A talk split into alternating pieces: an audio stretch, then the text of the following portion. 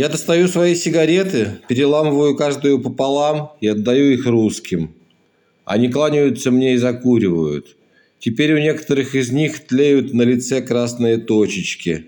От них мне становится отраднее на душе, как будто в темных деревенских домах засветились маленькие оконца, говорящие о том, что за их стеклами находятся теплые, обжитые комнаты. Эрих Мария Ремарк на Западном фронте без перемен. О чем все эти книги? Подкаст Вячеслава Курицына.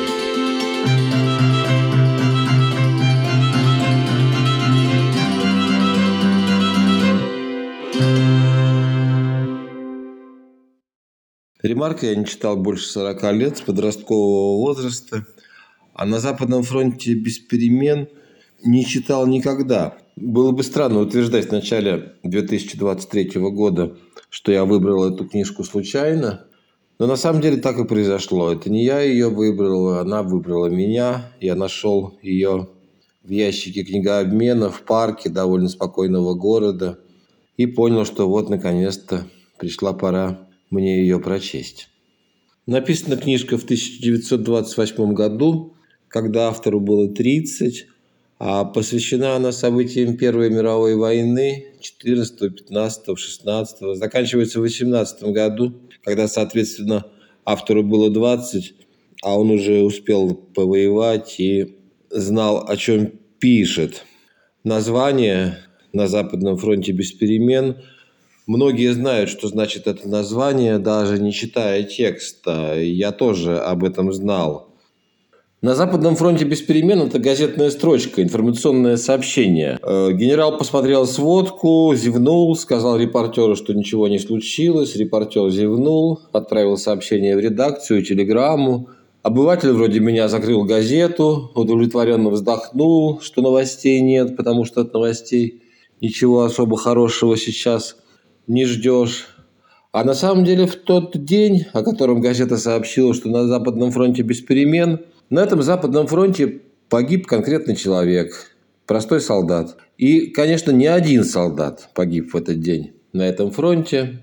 Но мы знаем, из книжки мы знаем про одного. Любил, страдал, боялся и храбрился, спал и верил, кто-то ждал его. Ну, у этого солдата как раз не было любимой девушки. Но ждали его, например, родители. Огромный мир, огромный человеческий космос. Вот он не существует больше, а в газетах сообщают, что ничего не произошло. Это чудовищное противоречие между смыслом названия и, так сказать, смыслом смерти. Оно повторяется и на другом уровне в романе Ремарка, на уровне, собственно, сюжета. С известной точки зрения и в самом романе ничего особенно не происходит. Перемен особых э, в тексте нет. Это скорее нанизывание эпизодов, повторяющиеся ситуации. При этом существует, конечно, очень важный э, метасюжет. Вот на фронт пришло несколько человек, школьных друзей. Вот они оказались в роте, где кроме них еще 150 человек таких же несчастных солдат. И к концу книжки никого не остается никого из главных героев, все погибают. Да и из всего подразделения, из 150 человек в живых остается кто-то около э, трех десятков. Опять то же самое, грандиозное происшествие, 120 катастрофических космических происшествий со 120 очень молодыми людьми, многие из которых, наверное, и мужчинами-то не успели стать. Не в военном, а в другом смысле. А при этом на уровне конструкции все довольно спокойно. Погиб очередной герой, мы идем дальше, смотрим, как погибают следующие герои, никаких особых ходов, поворотов, никаких ловушек, обманов, загадок. Вот такая ровная дорога, на каждом километре которой живых остается все меньше и меньше. Предъявляются один за другим какие-то важные факты с нарастающей эмоциональностью. Вот так выглядит война, вот погиб человек, а вот и так еще выглядит война. и вот снова погиб человек. И вот такая вот еще грустная сцена. Ужасы войны – это, например, газовая атака. Мы знаем, что это достижение прогресса впервые было опробовано именно в годы Первой мировой войны. Впрочем, я хочу начать, наверное, все-таки с тягот. Это немножко, немножко полегче, чем ужасы.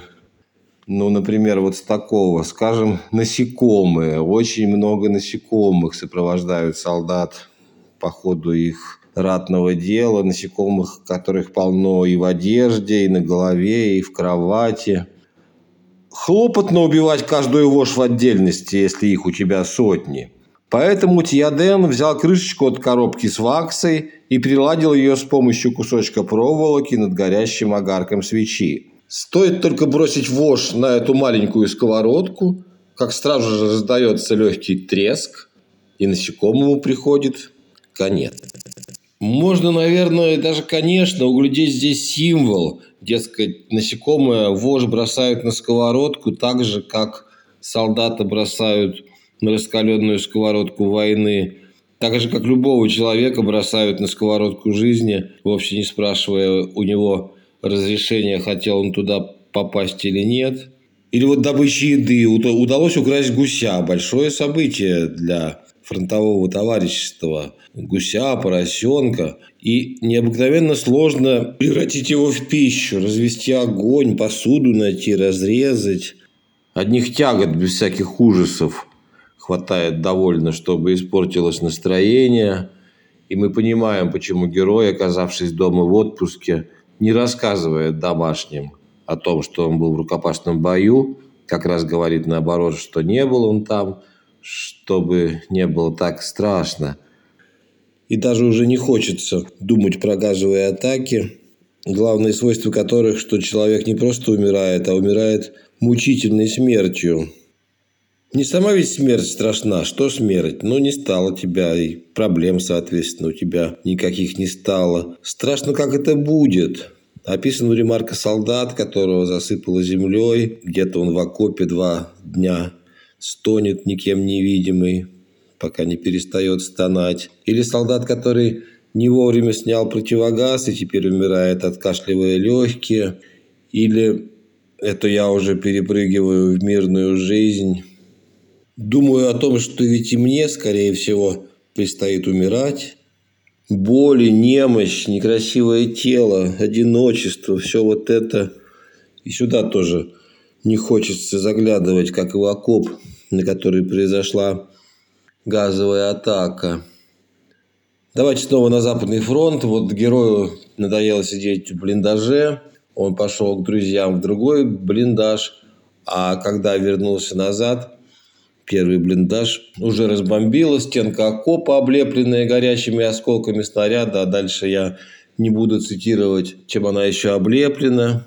Только об убитом человеке расскажу, который прислонился к стенке окопа и во рту которого еще продолжает тлеть сигарета.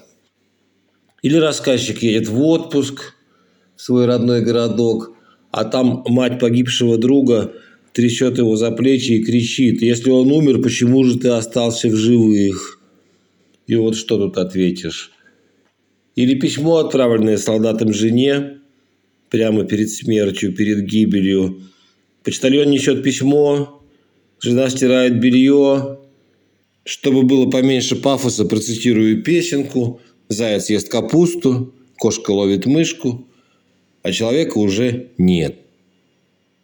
Кеммерих, один из одноклассников, еще жив, но скоро умрет. Это всем понятно. Он лежит в госпитале, друзья ходят к нему туда, носят передачки – и все понимают, во всяком случае, друзья точно понимают, да и сам Кемерих понимает, что жить ему осталось очень-очень недолго. И у него есть прекрасные ботинки. Прямо вот самое лучшее на фронте ботинки, на той части фронта, на которую хватает человеческого взгляда.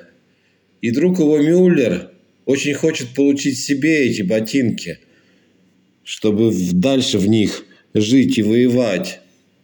И это, казалось бы, двусмысленная ситуация, но автор э, вполне однозначно дает понять что ничего двусмысленного тут нет.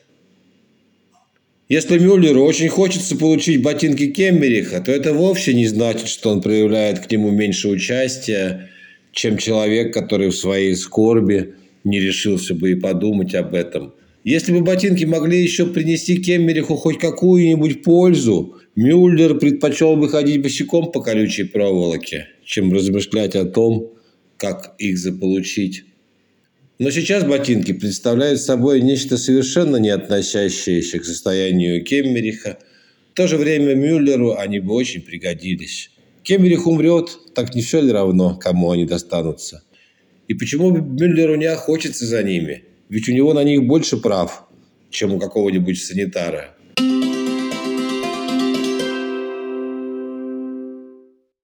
Согласен, тут нравственной дилеммы нет. Ботинки, конечно, важнее живому. А нет ли ее в такой, например, фразе одного из героев? «Самая величайшая подлость – это гнать на войну животных. Вот что я вам скажу». Человека вроде бы по всем понятиям должно быть жальче, особенно если ты другой человек. Но вот этот солдат – крестьянский парень. Для него животное, те же самые лошади, которых погнали на войну – это тоже ведь родственники. Он с ними с детства там спит в одном хлеву, проводит время в ночном. И, возможно, звучит здесь еще одна мысль о том, что человек, с него как бы больше спрашивается, даже если он желторотый юнец со школьной скамьи, он в каком-то смысле несет ответственность за все, что происходит, в том числе и за эту войну. Сложная, во многом несправедливая мысль но ее совершенно точно нельзя адресовать животным. Человек хотя бы понимает, что происходит. А когда ты понимаешь, что есть иллюзия, что это ну хотя бы чуть-чуть помогает тебе. Наверняка найдется наблюдатель, который будет не слишком доволен отношением солдат к жизни вот в таком эпизоде – их долго гоняли по плацу, учили отдавать честь целый час. Кто-то из них кому-то, какому-то начальству неверно отдал честь.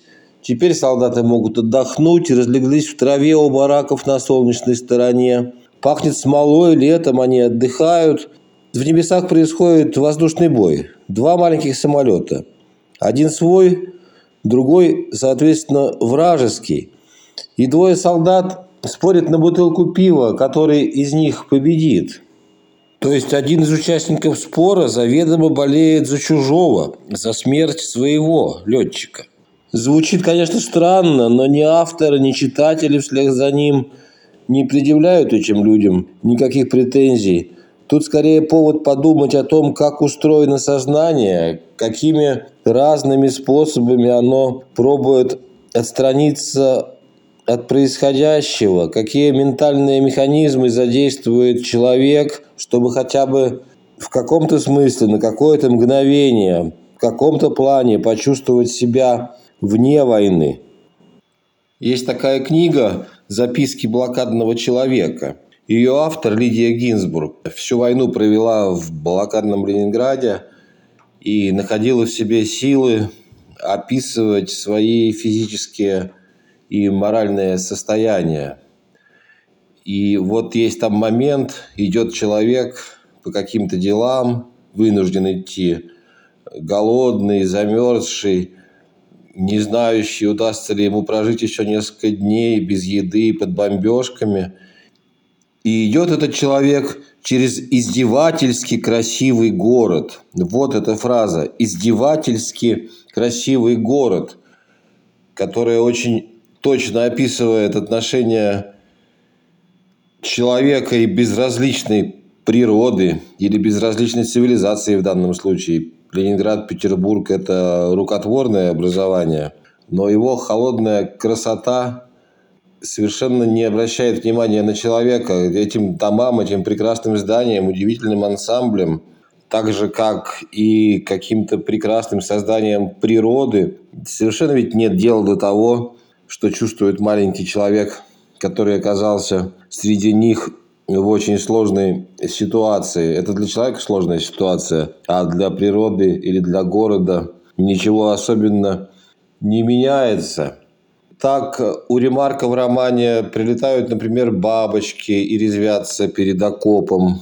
Но это довольно простой пример. Есть гораздо сложнее примеры выхода в другую реальность, попытки, попытки самой природы, что ли, показать им, показать нам, что существуют какие-то другие измерения жизни. Цитирую Ремарка.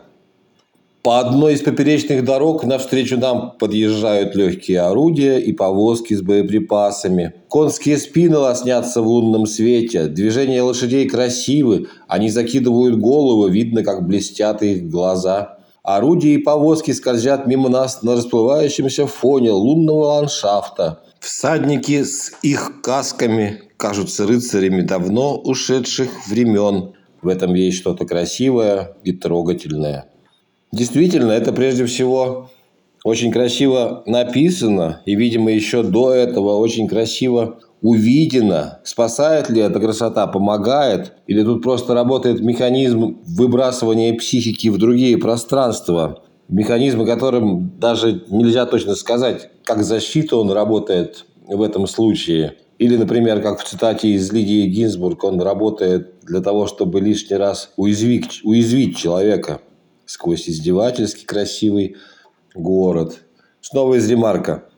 Сапоги несут меня вперед, я иду быстрее, я бегу. Мимо меня проходят солдаты, их разговоры волнуют меня, хотя я не понимаю, о чем они говорят. В земле бродят какие-то силы, они вливаются в меня через подошвы. Что за силы, что они значат, откуда они? То есть, похоже, это что-то высшее, метафизическое, но нужно ли сейчас метафизическое солдату? В романе есть длинное рассуждение об ушменах. Написано, напомню, сто лет назад, тогда не было представлений современных о политкорректности, поэтому мы не будем строго судить Ремарка за то, что он считает бушменов дикарями. Так вот, эти дикари стремятся к чему-то высокому, и напряжение духовных сил, пишет Ремарк, может привести их к тому, что они станут более развитыми существами, шагнут на какую-то следующую ступеньку развития. А героям текста на Западном фронте без перемен нужно движение в другую сторону. Им нужно забыть о высших потребностях. У них есть простые, необходимые желания – поесть, поспать и остаться в живых. Иной раз ночью во сне случается, что на нас нахлынут видения, и мы просыпаемся все еще под властью их очарования и с ужасом ощущаем, как непрочен тот порог, как призрачна та граница, что отделяет нас от мрака. И эта ситуация, порог не прочен, а граница, отделяющая от мрака, очень призрачна – это далеко не только ситуация настоящей войны, где стреляют. Мрак всегда рядом. Человечность, любовь, совестливость – все эти вещи намазаны очень тонким слоем. Более того, бывают, конечно, ситуации, когда мрак окружает нас, находится вовне, но важнее понимать, что мрак – это то, что внутри человека, борется там с нравственным законом отпихивают друг друга, толкаются, пищат, орут. Такой, например, кусочек мрака под названием «месть». Желание отомстить, потребность, готовность отомстить. Я знаю, есть люди, напрочь лишенные этого грустного качества души. Но в моей, например, все время крутится список из нескольких человек, которым бы я с удовольствием ответил за все то плохое, что они мне сделали. И хорошо, что у меня редко бывает власть привести эти свои неправедные желания, воплотить их в жизнь. В романе «На Западном фронте без перемен» есть такой, например, персонаж, учитель, Контарек, классный руководитель главных героев книжки, который и убедил их идти на войну добровольцами. Они могли бы еще посидеть дома, не торопиться, подождать мобилизации. Но он их патриотическими своими речами, ярым своим желанием нанести поскорее вред врагам Германии. Строгий маленький человечек в сером сюртуке с острым, как мышиная мордочка, личиком. Он убедил шесть совсем-совсем молодых парней пойти на фронт, с которого, напомню, никто из них не вернулся. Контарек в какой-то момент тоже попадает в армию, да еще вот надо же такому приключиться, становится подчиненным одного из своих учеников. Вот уж самое время для сладкой мести, но, к счастью, ее не происходит. Сюжетная линия обрывается, и дальнейшая судьба этого персонажа неизвестна. есть другой подобный человек, унтер-офицер Химмельштос, человек, который был почтальоном, а потом судьба поставила его руководить отделением которая в тылу производит военную подготовку для новичков.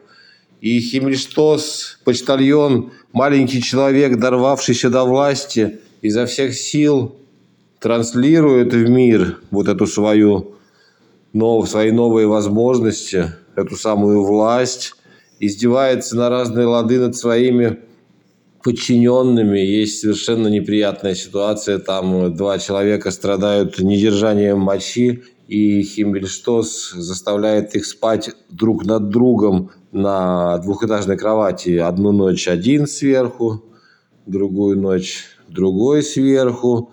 И этот человек тоже оказывается на фронте. И тут вот уж точно ждешь до него выстрела в спину во время атаки от кого-нибудь своего. Мы с вами, с вами знаем, как... Не то, что мы знаем. Читали в книжках, смотрели в фильмах, что такое случается. Но нет, этого человека автор прощает.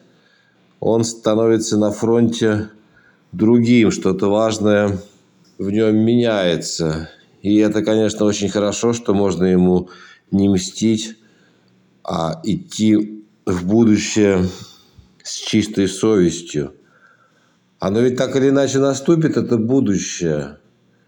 Одна из постоянных тем романа Ремарка «Что будет дальше? Война закончится, надо возвращаться к мирной жизни». А что там у героев? У одного, как он думает, в какой-то момент просветления, если это можно назвать просветлением, он понимает, что его ждет, цитирую, «жалкая лачуга на болоте», тяжелая работа в знойной степи с раннего утра и до вечера, скудный заработок, грязная одежда паденщика.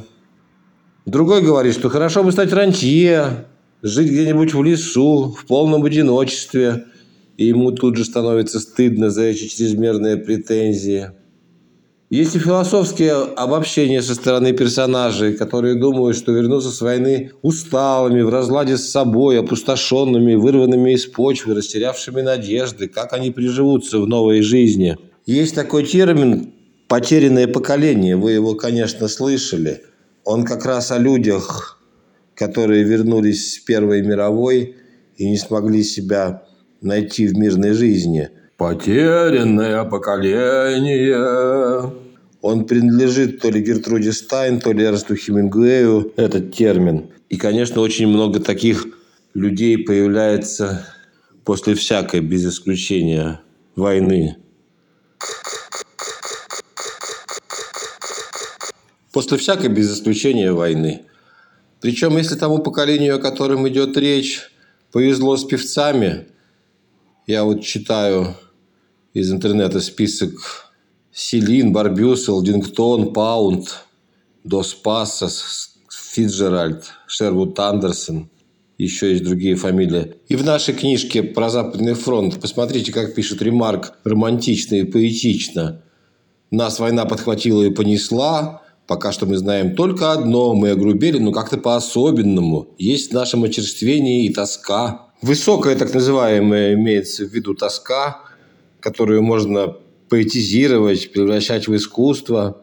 Но искусство интересно единицам, а повезло с певцами – это всего лишь повезло с певцами. Подавляющему большинству людей из потерянного поколения, конечно, не было дела до того, что писали о них даже и самые лучшие сочинители –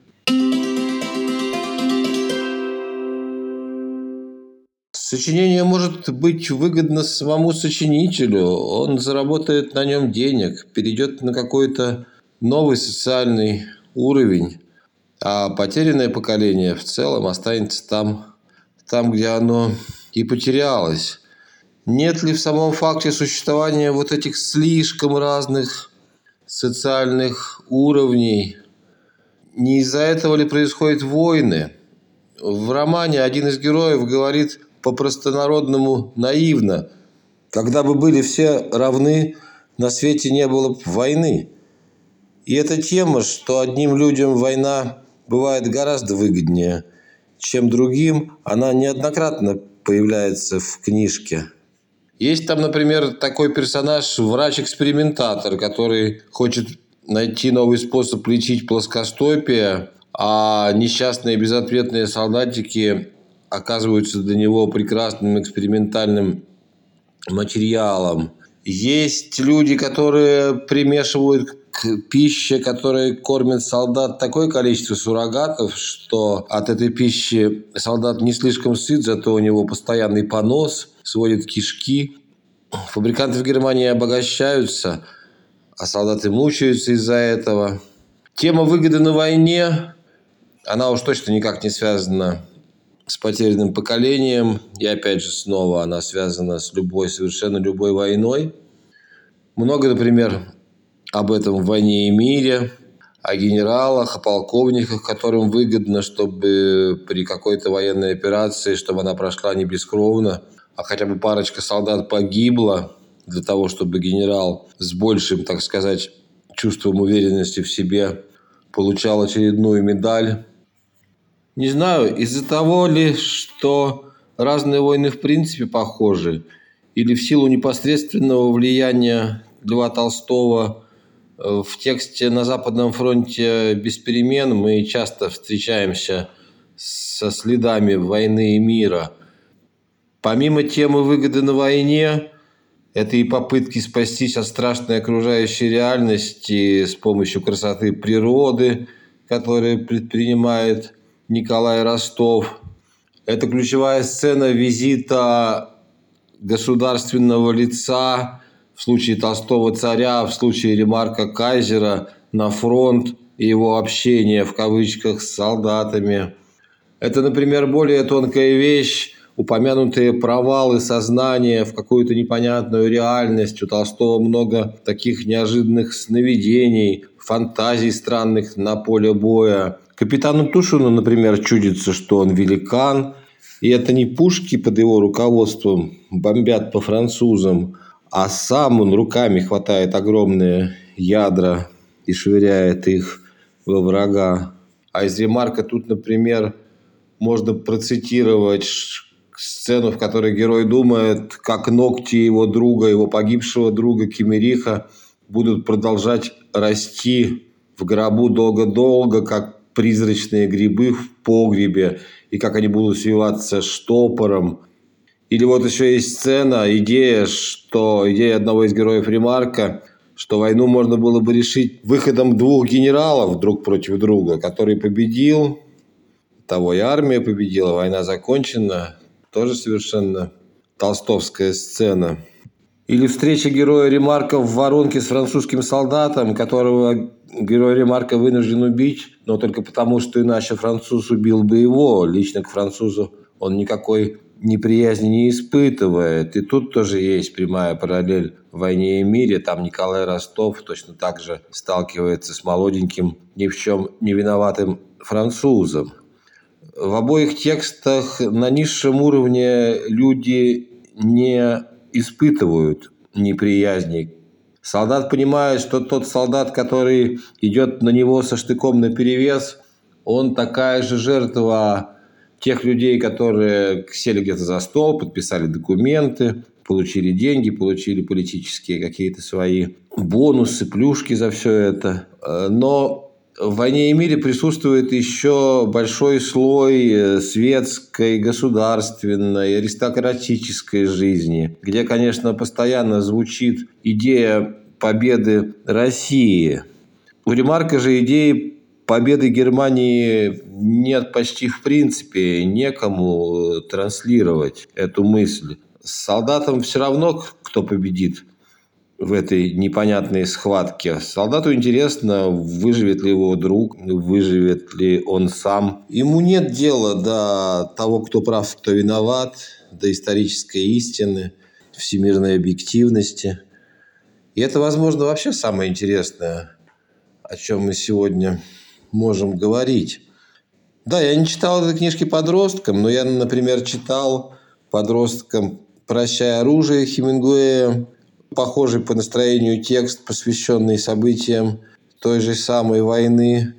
И мне дела ведь не было до того, кто с кем воюет, какая страна права в этих кровавых разборках, какому государству хочется пожелать победы.